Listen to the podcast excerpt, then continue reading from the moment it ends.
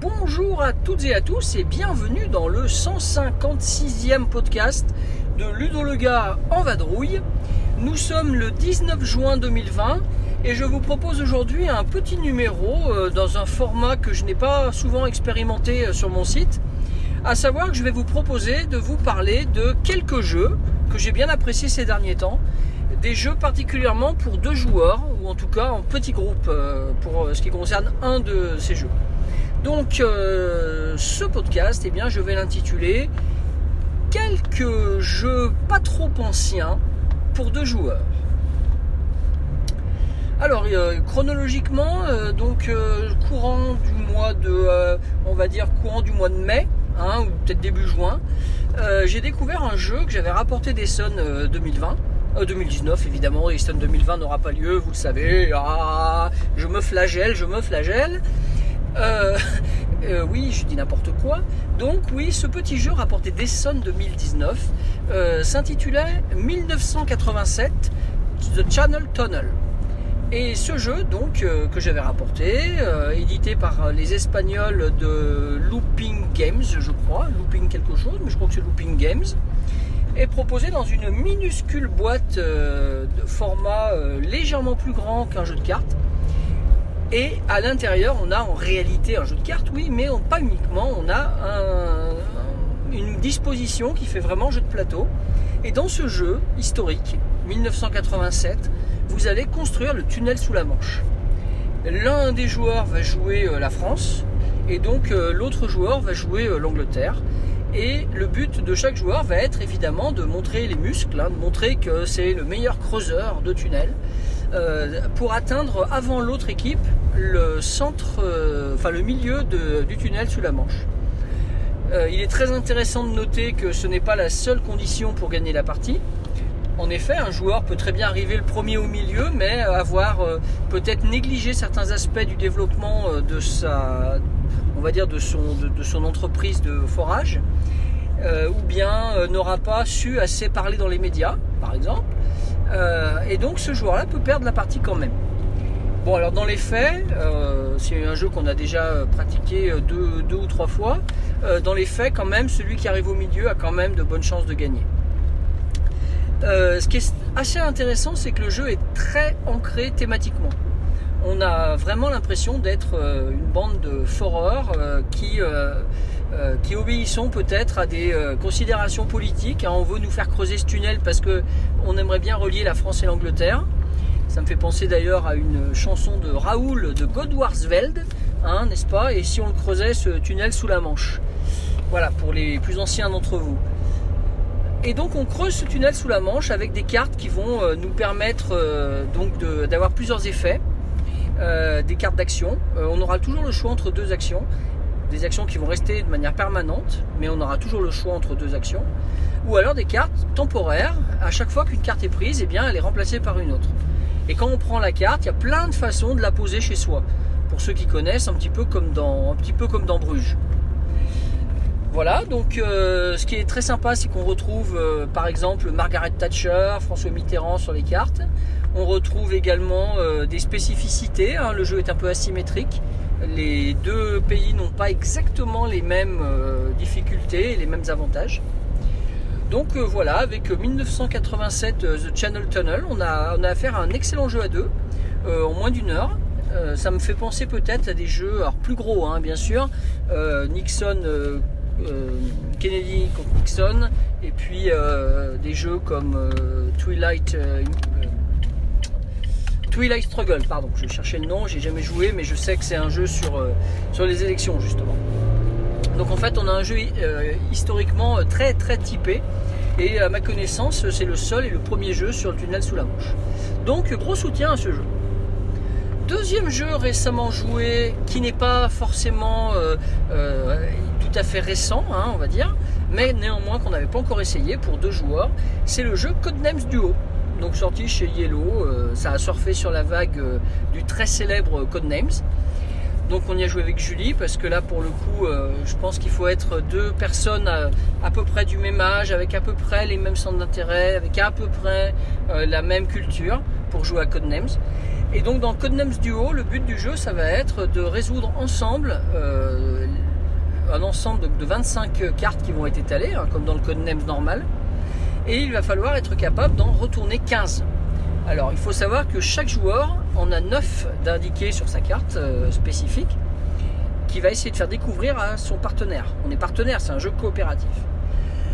Et l'adversaire, on a également donc, enfin l'adversaire, le partenaire, pardon, on a également 9 à vous faire découvrir. Donc, si vous comptez bien, comme on doit en trouver 15, il y a euh, trois cartes qui sont communes aux deux joueurs. Donc ça c'est assez pratique dans la déduction.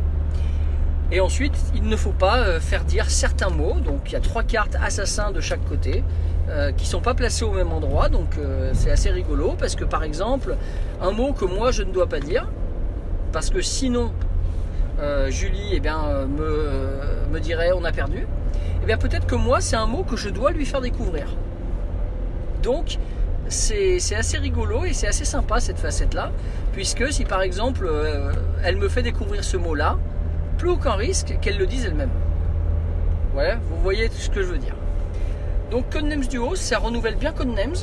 Pour nous qui n'avons jamais joué à Codenames à plus de 4, je crois, 4 ou 5, mais ben franchement c'est pile poil quoi, c'est parfait. Il n'y a pas besoin de plus. C'est l'essence du jeu euh, avec un, avec une sorte de renouvellement aussi. Et puis on essaye de jouer sur nos, euh, sur nos connivences, quoi. Voilà, c'est un jeu de connivence, Codenames. Donc euh, on a réussi à faire des séries à 3, 3, 4 je crois pas, dans, les quelques parties qu'on a faites récemment. En tout cas, c'est un jeu qui va ressortir et qu'on va régulièrement emporter avec nous. Donc Codenames Duo, hein, toujours de Jvatil, édité chez Yellow. Encore deux petits jeux. Alors, euh, le jeu numéro 3, joué récemment, est un jeu sorti chez, euh, chez Funforge. Alors, je crois que c'est 2018, mais comme je suis dans ma, voiture, je ne peux pas vous l'assurer. Euh, peut-être 2019, mais je crois 2018. Foothills, donc un jeu pour deux joueurs où on va construire des voies de chemin de fer au pays de Galles. Alors, ça doit dire quelque chose à certains. Euh, et vous auriez raison, puisque Boydell, l'auteur de Snowdonia, il y a euh, déjà, je crois, 6 ans, en 2014, avait fait donc Snowdonia et est revenu à la charge pour une version à deux joueurs avec un partenaire dont j'ai oublié le, co-auteur pardon, dont j'ai oublié le nom. Et il nous propose l'essence du jeu, c'est-à-dire réussir à construire nos voies tout en bah, optimisant ses euh, optimisant ses propres placements. Donc c'est un jeu compétitif là pour le coup. Euh, on va pouvoir construire des, enfin falloir déblayer des gravats pardon sur certains axes pour pouvoir avoir le droit d'y construire des rails et pour pouvoir avoir le droit d'y mettre des gares. Alors il y a un système assez ingénieux qui fait que les gravats que vous allez euh, ramasser vont vous servir pour réaliser des actions. Donc ça c'est quand même assez sympa et c'est donc cette ce petit aspect, on va dire, euh, semi-coopératif, puisqu'il faut enlever des gravats ensemble pour construire séparément, finalement, c'est compensé aussi ensemble par le fait qu'il vaut mieux avoir les gravats avec soi plutôt que ce soit l'adversaire qui les ait. Surtout que vers la fin de la partie, on a tendance à en manquer des gravats. Et on est bien content de les avoir pris plus tôt. Le jeu se renouvelle très bien, il y a 8 euh, lignes euh, donc de chemin de fer possibles, mais lors de chaque partie, on ne joue qu'avec 6. Et donc forcément, euh, on n'aura pas toujours les mêmes combinaisons de, les mêmes combinaisons de, voix. Il y en a toujours deux qui resteront dans la boîte. Donc ça, promet de belles variétés. En sachant en plus que l'auteur et son co-auteur ont choisi d'ancrer le jeu dans, dans le thème en nous mettant des bonus, des objectifs particuliers, des voies doubles, etc. pour euh, nous expliquer un petit peu la géographie euh, typique euh, du pays de Galles. Donc Foothills, sorti chez Funforge donc il y a un an ou deux, est un très bon jeu que nous ressortirons, je pense, qui peut peut-être même intégrer la valise des vacances, sachant que la boîte n'est pas très grosse. Euh, il a qu'un défaut, à notre avis, c'est qu'il prend pas mal de place. Et euh, si vous partez en vacances euh, au camping, par exemple, euh, les cartes auront certainement tendance à s'envoler et ça sera pas forcément facile. Quatrième et dernier jeu que je vous présente euh, comme ça en quelques mots, hein, c'est vraiment juste pour le, plaisir de vous faire partager mes, quelques découvertes récentes, en sachant que bien sûr des comptes rendus de parties vont bientôt arriver sur le site, mais comme j'en ai plein plein plein de retard, eh bien euh, ils n'arriveront pas tout à fait tout de suite. Donc le dernier jeu que, que je vous propose, c'est un jeu que nous avons donc découvert euh, hier.